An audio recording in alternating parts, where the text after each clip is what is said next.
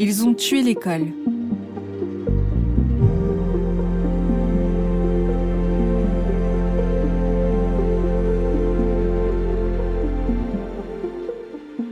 Chapitre 4 Des rats et des enfants.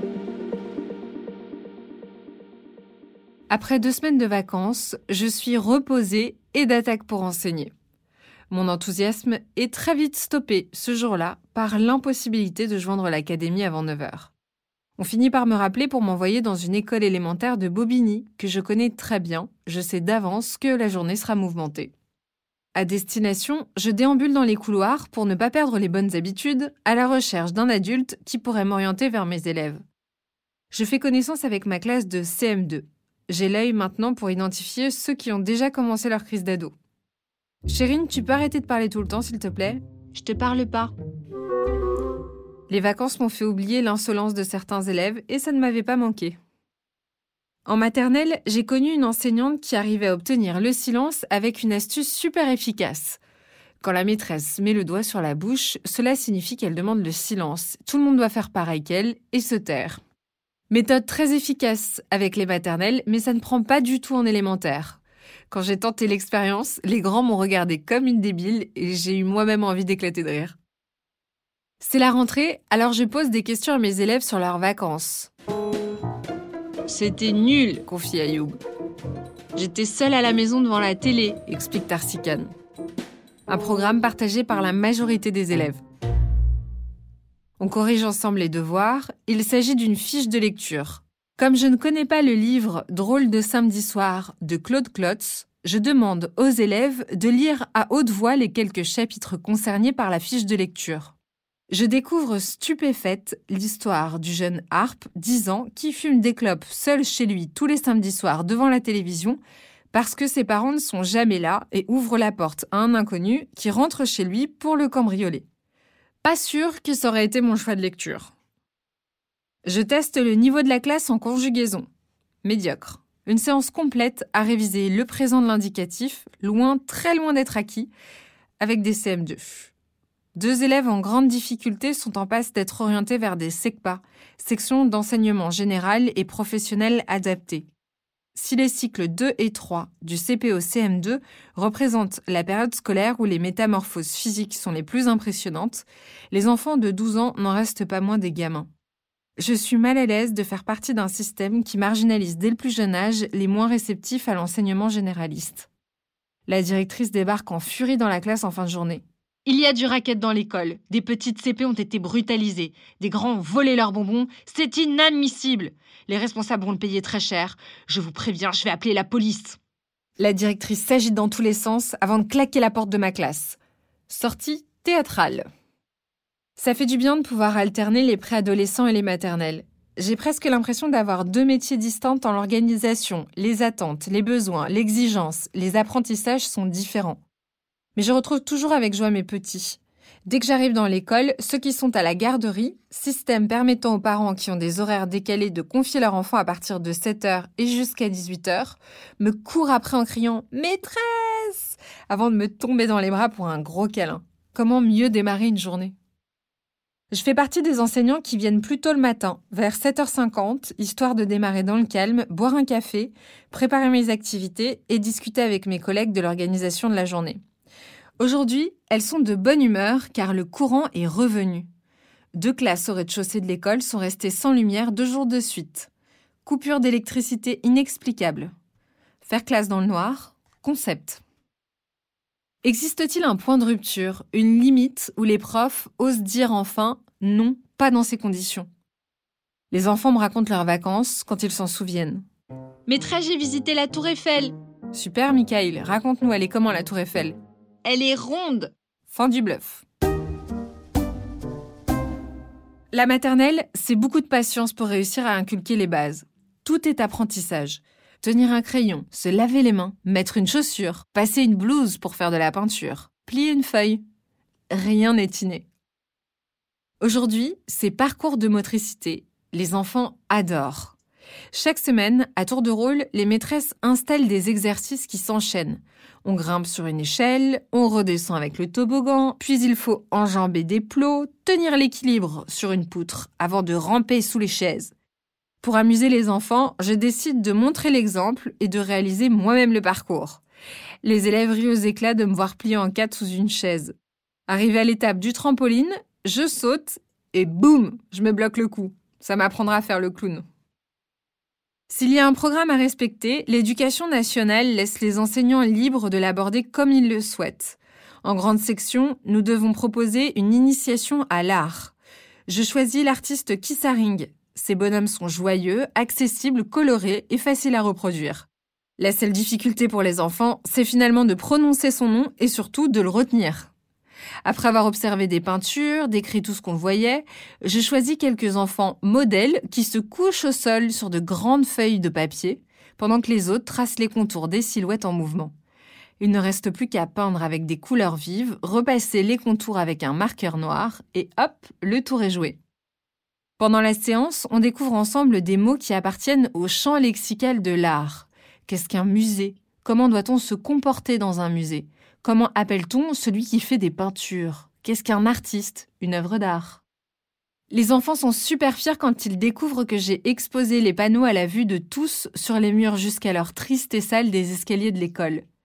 À l'heure de la sortie des classes, j'entends plusieurs d'entre eux dire à leurs parents On a fait ces œuvres d'art avec la maîtresse parce qu'on est des artistes. Ils ont compris les mots de vocabulaire qu'on vient de voir ensemble, les ont retenus et savent désormais les employer, et je suis très fière. Les fêtes sont terminées, la période 3 commence, et pour la première fois, moi aussi j'ai des devoirs.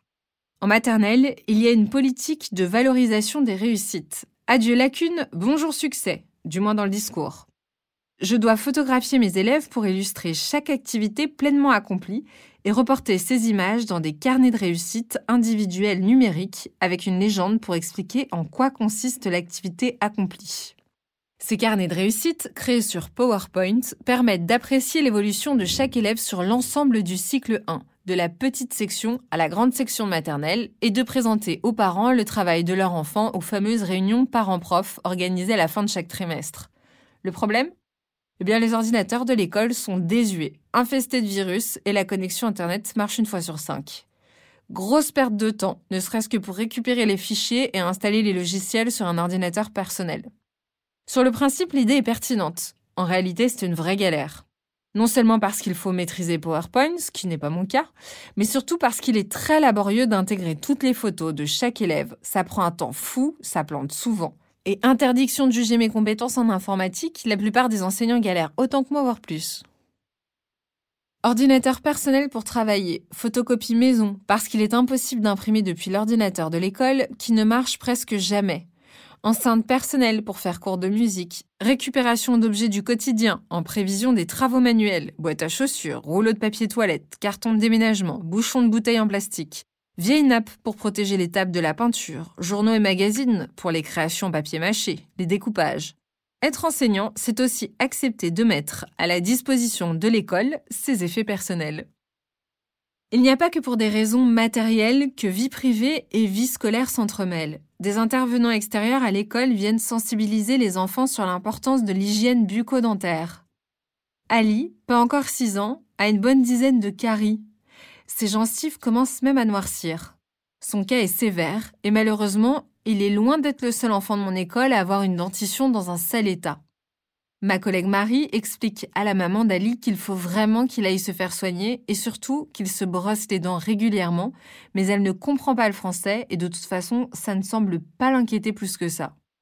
Maîtresse, pourquoi t'as les dents jaunes? Parce que tu les laves pas? Amine, 5 ans. L'expression dans les dents prend tout son sens. Inutile de préciser que cette absence totale de filtre frappe à chaque occasion qui se présente, du bouton d'acné qu'on a pourtant tenté de camoufler, au kilo pris pendant les fêtes qu'on n'arrive pas à perdre, en passant par la nouvelle coupe de cheveux ratée qu'on essaye d'assumer parce que de toute façon, c'est trop tard. Avec les enfants, pas de cadeau. La directrice nous demande d'organiser les mercredis des parents. Nous devons les inviter à venir en observation en classe par groupe de deux ou trois pour leur permettre de découvrir comment leur enfant se comporte en collectivité, comment il travaille. On va pas se mentir, on ne connaît quasiment que les mères. Ces portes ouvertes apportent elles aussi leur lot de surprises. Certaines mamans débarquent sans prévenir avec leurs nourrissons en classe. Pratique. D'autres pensent qu'il s'agit d'une invitation à prendre le thé, me racontent leur vie pendant que je parle aux enfants. Enfin, mes préférés, les mamans qui répondent aux questions à la place des enfants. Madame, je m'adresse aux enfants, je sais que vous connaissez les couleurs. Une fois par semaine, l'école organise aussi des décloisonnements. Chaque maîtresse échange sa classe pour proposer des initiations à la musique, aux langues, à la philosophie. Je choisis le théâtre et j'articule mes séances autour des émotions. Il y a la joie quand on sourit. Il y a la tristesse quand on pleure. Il y a la colère qui fait froncer les sourcils. Et la peur quand on sursaute. Les enfants mettent des mots sur des émotions qu'ils associent aussi à des expressions physiques pour le côté théâtral. Tout le monde s'amuse quand le petit Pêtre se met à pleurer. Il vient de perdre sa maman d'une méningite foudroyante. Submergé d'émotions, il ne supporte pas qu'on joue avec ce qu'il n'arrive plus à contrôler. Maintenant que je suis vraiment intégrée dans une équipe, j'observe les remplaçants qui défilent dans l'école et je dois bien le reconnaître, il y a des sacrés énergumènes. Le cow-boy qui donne des leçons d'autorité. Je peux te dire qu'avec moi, ils ont intérêt à filer droit, sinon c'est contrôle pour tout le monde et je mets des sales notes qui font dégringoler les moyennes. Le vétéran qui a tout vu, tout vécu et qui critique tout. Il y a ceux qui se demandent ouvertement ce qu'ils font là, J'aurais pas dû appeler ma gestionnaire ce matin, ça m'a fatiguée. Demain, je fais la morte et je reste au lit. Les branleurs qui s'assument. La dernière fois, elle m'a demandé de prendre une classe à 8 heures à Aulnay-sous-Bois. Euh, c'est beaucoup trop tôt, j'ai pas que ça à faire, moi. Les éternels insatisfaits. Oh, j'aime pas les petites maternelles, ils te sollicitent tout le temps. Et puis j'aime pas les grands non plus, c'est des voyous. Et puis j'aime pas les CP, c'est trop de pression. Et enfin, la catégorie de remplaçants la plus scandaleuse, les sadiques. Une enseignante a ainsi réussi à maintenir une classe de grande section de maternelle, tête dans les bras, dans un silence total pendant un après-midi entier. Pendant ce temps, elle était accrochée à son téléphone portable. La directrice de l'école l'a signalé à l'Académie de Créteil, même si elle sait d'expérience que ça ne changera rien et qu'aucun rappel à l'ordre ne sera fait. Je démarre une nouvelle semaine sur un couac. Ma gestionnaire m'envoie dans une école qui n'a pas besoin de moi. Ça faisait longtemps que ça m'était pas arrivé. Je finis par trouver l'école à laquelle je suis bien affectée. Je fais le tour de l'établissement seul pour récupérer mes élèves de CP CE2 éparpillés dans d'autres classes. Le chauffage ne marche pas non plus dans cette école alors qu'il fait 7 degrés dehors. Ça aussi, ça faisait longtemps et ça m'avait pas manqué. Heureusement, les élèves sont agréables, obéissants et le niveau est très bon. C'est un plaisir d'enseigner dans cette classe, même en manteau. Toutes les conditions sont réunies pour que ce double niveau fonctionne effectif réduit, élèves studieux. Pourtant, l'école reste misérable, pas même une feuille à disposition dans la classe. Les enfants très assidus réclament leur cours habituel de lecture. Ah, si avec ça pour leur faire plaisir. Mais mon enthousiasme est de courte durée. Je n'ai qu'un seul livre pour toute la classe. Il faut recopier tout le texte au tableau pour pouvoir exercer ses enfants à la lecture. C'est comme ça qu'elle fait la maîtresse. Un livre tout abîmé pour une classe entière. Sérieusement?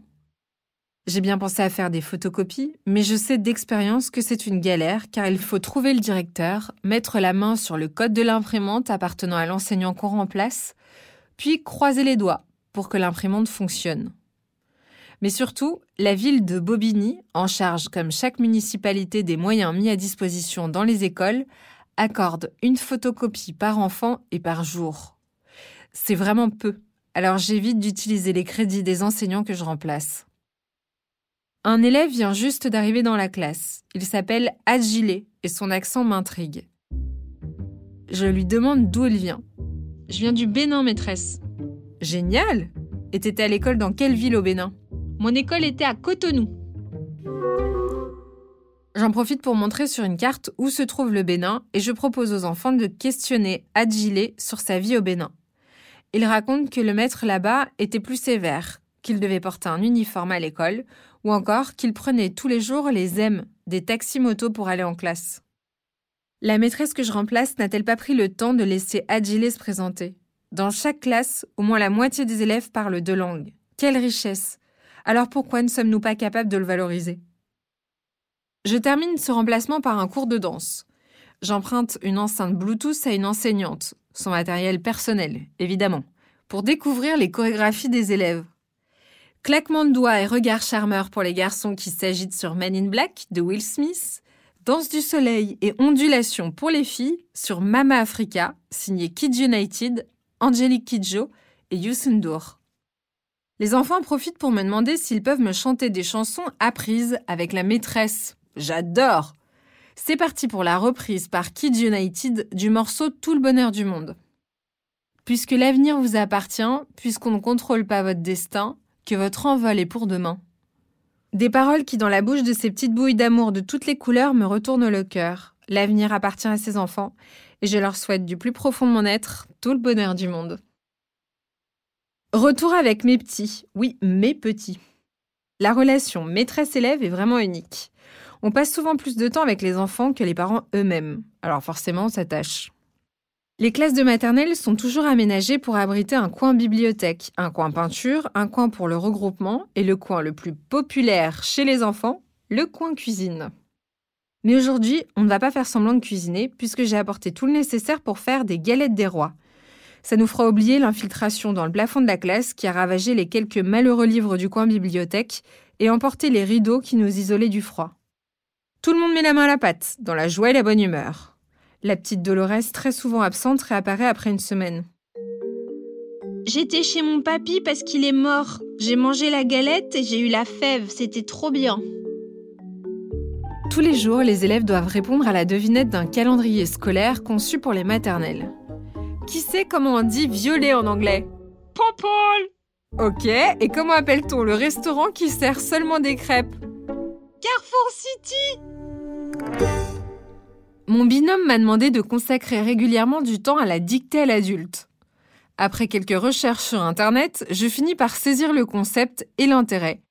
Un enfant me dicte quelque chose et j'écris pour lui. Ainsi, il peut observer comment on traduit certains sons à travers l'écriture et surtout, l'exercice lui permet de comprendre très concrètement l'intérêt de l'écriture. Souvent, je choisis des dessins et je demande aux enfants de me raconter l'histoire qu'ils ont voulu exprimer, puis j'écris sous le dessin ce qu'ils me dictent. La fille veut dormir, mais elle ne peut pas parce qu'elle a ses cheveux dans ses mains à cause du vent. Légende du dessin de Tuna. Le bonhomme veut boire beaucoup de café, mais la machine ne marche plus. Il va à l'hôpital pour voir sa grand-mère qui vient de mourir et qui s'est faite manger par le monstre. Légende du dessin de Naman. La gestion des conflits en maternelle est l'un des aspects qui m'amuse le plus. Pendant la récréation, les maîtres se transforment en juges et ouvrent une sorte de bureau des plantes. C'est le défilé permanent. Il y a du crépage de chignons dans tous les sens, des crises de larmes pour des broutilles ou à l'inverse des chutes hyper violentes sans la moindre larme. Pour les bobos, la baguette magique, c'est bien sûr le pansement. Il a le super pouvoir de stopper les larmes et d'apporter une grande fierté, la preuve incontestable d'une blessure de guerre. Lorsque deux enfants se disputent, il suffit en général de les écouter, de demander à celui qui a fait mal à l'autre de s'excuser, en s'assurant qu'il a compris son erreur, et même les plus gros chagrins disparaissent en une fraction de seconde. Les enfants repartent main dans la main. Souvent, je les observe et je me dis qu'on serait beaucoup plus heureux si on pouvait gérer les conflits aussi facilement entre adultes. Tu dis pardon et on efface tout. On a décidément beaucoup à apprendre des enfants, même chose pour les histoires d'amour. Quelle légèreté. Cela ne pose de problème à personne si Kader, Amine et Zakaria sont tous les trois amoureux de Lina, qui, elle, est amoureuse de Kevin. Oh, la petite Mila, habituellement si joyeuse, a un très gros chagrin, la bouche tremblante qui tire vers le bas. Elle vient se blottir dans mes bras pour trouver du réconfort. Mais qu'est-ce qui se passe, ma puce? T'es triste? Non. Tu as mal quelque part? Non. Quelqu'un t'a embêté? Non. Bah, qu'est-ce que t'as alors? Je sais pas. Je crois que t'es très fatiguée, Mila. Maman, elle, elle dit toujours ça quand je sais pas pourquoi je pleure. On trouve de plus en plus de crottes de rats dans l'école, notamment dans le dortoir des tout petits. Il faut secouer les couvertures avant de mettre les enfants au lit. Parfois, on voit des rats passer dans la cour au milieu des élèves qui jouent. Tout va bien.